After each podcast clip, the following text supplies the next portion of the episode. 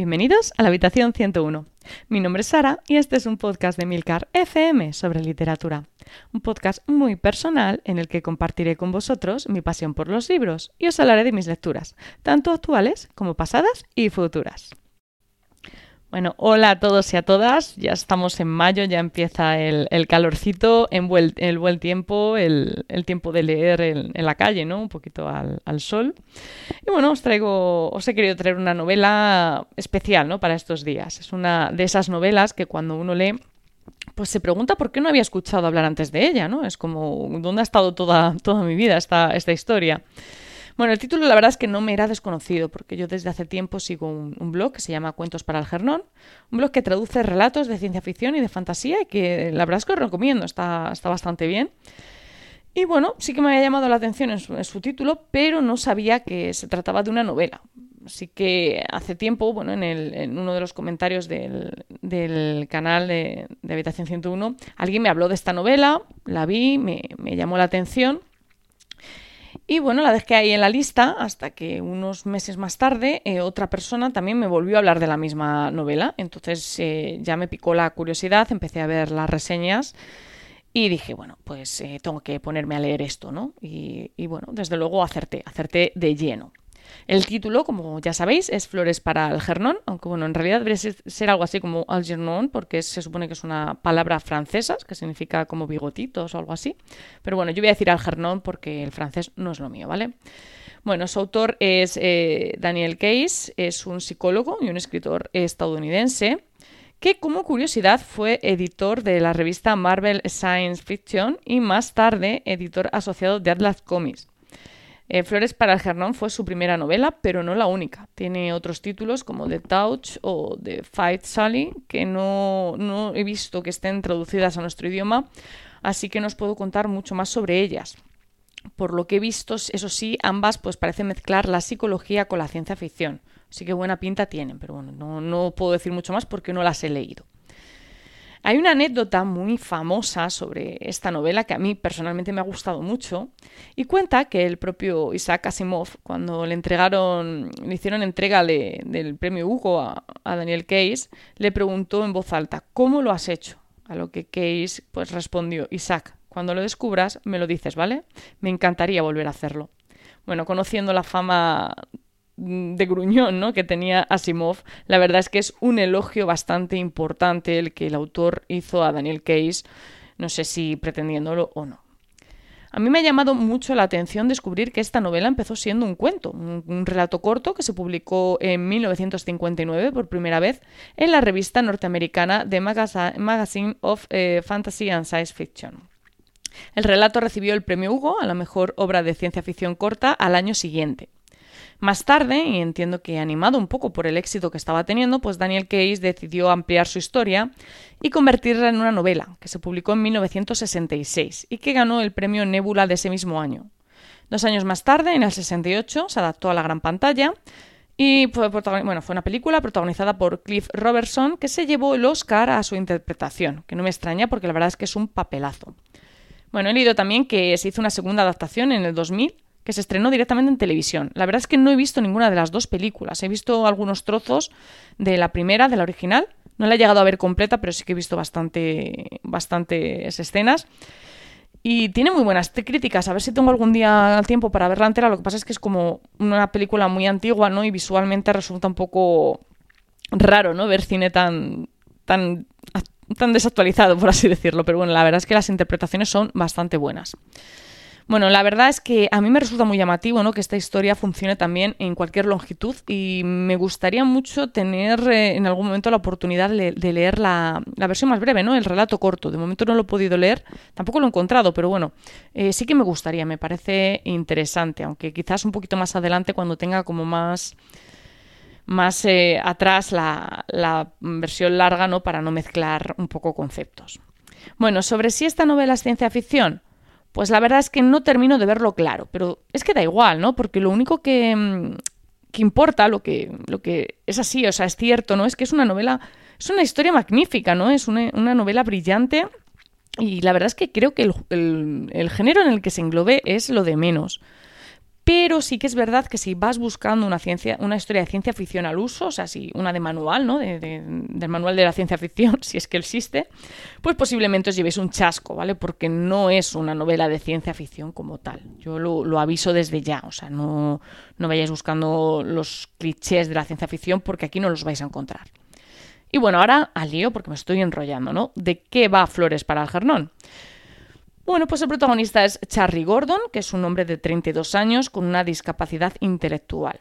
Charlie lleva una vida pues apacible, muy sencilla. Él trabaja en la panadería de un amigo de su padre, limpiando y haciendo recados. Va a una escuela para personas como él, donde aprende a leer, a escribir. Y bueno, en general se siente bastante afortunado por tener amigos con los que compartir su tiempo. Sin embargo, pues un experimento científico al que el propio Charlie se apunta le va a dar la oportunidad con la que siempre ha soñado, la oportunidad de volverse inteligente. Las pruebas que, han hecho con el ratón Algernon, que es un, ratón, por eso eso de bigotitos, ¿no? Ha tenido mucho éxito. El roedor es capaz de resolver eh, laberintos muy complicados, de abrir cerraduras muy, muy complejas, eh, todo esto para conseguir comida, obviamente. Y bueno, ha llegado el momento de experimentar con humanos y Charlie va a ser el elegido. Y más o menos hasta aquí puedo contar. No es que la historia tenga grandes sorpresas, no es que haya giros de guion inesperados, no, no, no es nada de eso y tampoco lo necesita, ¿vale?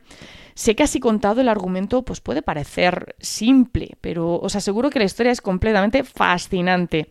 Y sobre todo, es que no vais a poder parar de darle vueltas al tema, o sea, como poco durante el tiempo que estéis eh, leyendo. Es el típico libro que, que lees y, que necesitas que alguien más de tu, de tu entorno lo lea para poder comentar. De hecho, esto es completamente así porque yo obligué prácticamente a mi marido y a mi padre a leer el libro porque necesitaba hablar del libro. Entonces les dije, por favor, leedlo todos porque quiero comentar este libro, quiero hablar de este libro y siento la necesidad de todas las inquietudes que me están viniendo a la cabeza a raíz de esta lectura, pues compartirlas con alguien. Bueno, lo primero, lo primero que os va a chocar cuando empecéis Flores para el Gernón es su ortografía, ¿vale? Esto lo voy a avisar porque alguno se puede llevar un susto. Hay que tener en cuenta que todo el libro está narrado en forma de diario, ¿vale? Bueno, más bien son informes de progresos. Y los escribe Charlie, ¿vale? Entonces, en sus primeras páginas, pues nos vamos a encontrar con una ortografía repleta de faltas, una escritura casi infantil, muy torpe, muy sonora, ¿no? Charlie escribe como habla. Y así vamos a ir conociendo también a Charlie, ¿no? Que es un hombre pues inocente, muy sencillo, que tiene pues ese sueño de ser inteligente, de sentirse por fin pues uno más en un mundo que la mayor parte del tiempo pues no comprende. Que no se os ocurra, por favor, abandonar el libro por esto, ¿vale? Aunque no creo que, podáis si, leer si leéis los dos primeros capítulos con atención, pero sí que es posible que se os atasque un poquito el estilo ortográfico al conocer a Charlie pero de verdad os prometo que compensa con creces cada una de las faltas. Aunque tengo que decir que de verdad, o sea, me quito el sombrero ante la traducción porque es que tiene el toque justo para que se entienda el texto, pero se aprecia la idea que entiendo que también se transmite la edición original. A mí me parece vamos, eh, absolutamente una maestría hacer esto y que te quede perfectamente equilibrado, porque creo que es algo complejo. Entonces, bueno, eh, para mí mi, felicitación a, tanto al autor original como a, los traductores, porque vamos, me parece todo un reto.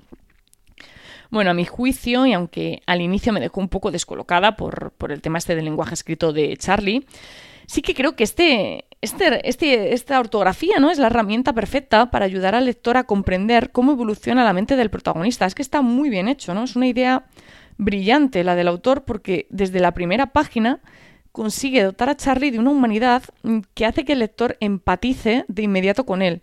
Y es que una vez que conoces a Charlie, eh, es que te resulta imposible no quererle, ¿no? Es como parte de, parte de tu familia, ¿no? Le, le coges un cariño muy especial. Y eso, a mi juicio, es la clave de esta novela, ¿no? La, pregunta que hacía Simov. Es que Charlie es real, es un personaje humano, un personaje que te conquista de inmediato. Es uno de esos personajes literarios tan raros de encontrar, ¿no? Que parecen estar vivos más allá de las páginas de la novela que los contienen. A mí me alucina encontrarme con personajes así y Charlie Gordon es sin duda uno de ellos. Por eso como, como lector ¿no? uno entra de lleno en Flores para el Gernón y por eso siente como propios los problemas de Charlie, ¿no? Las situaciones a las que se enfrenta y los sentimientos que con total sinceridad pues expone en sus informes. La evolución personal de Charlie va a ser la trama central de esta novela, que va a explorar como, como muy pocas, ¿no? La mente y las relaciones humanas. La verdad es que es fascinante, de, de principio a fin, todo lo que nos cuenta Charlie y, por supuesto, también cómo nos lo cuenta. Dice Daniel Case que la idea del personaje de Charlie surgió cuando un alumno con problemas cognitivos le confesó que deseaba ser listo. Bueno, pues para Case aquello fue impactante, no me extraña, porque nunca antes había conocido a una persona con discapacidad que fuera consciente de ella y que quisiera superarlo. Aunque Charlie, como, el propio autor reconoció, pues no está basado en nadie concreto. Tiene hasta parte de la experiencia personal del propio Case. Yo creo que esa es eh, también, pues eso, como os decía, parte de la magia de la novela. Todos podemos encontrar en algún momento de la lectura un pedacito de nosotros mismos en Charlie Gordon. Bueno, os aseguro que este libro os va a entusiasmar.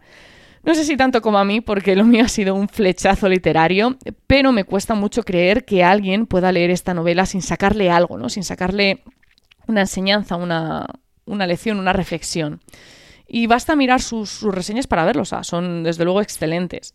Os recomiendo mucho, muchísimo que leáis Flores para el Jardón y por supuesto que me lo contéis. Os prometo que no os vais a arrepentir. Bueno, muchísimas gracias por el tiempo que habéis dedicado a escucharme. Espero que os haya gustado el capítulo de hoy. Quiero comentaros también que tenéis eh, ya disponible la primera edición de la newsletter de Habitación 101, una newsletter que surge un poquito por petición popular y bueno, porque parece que está de moda esto de tener newsletter. Si no estáis suscritos y os queréis suscribir, pues bueno, tenéis los enlaces en los canales habituales. Como siempre, ya sabéis, todos los medios de contacto y toda la información y enlaces del capítulo están en emilcar.fm barra habitación 101.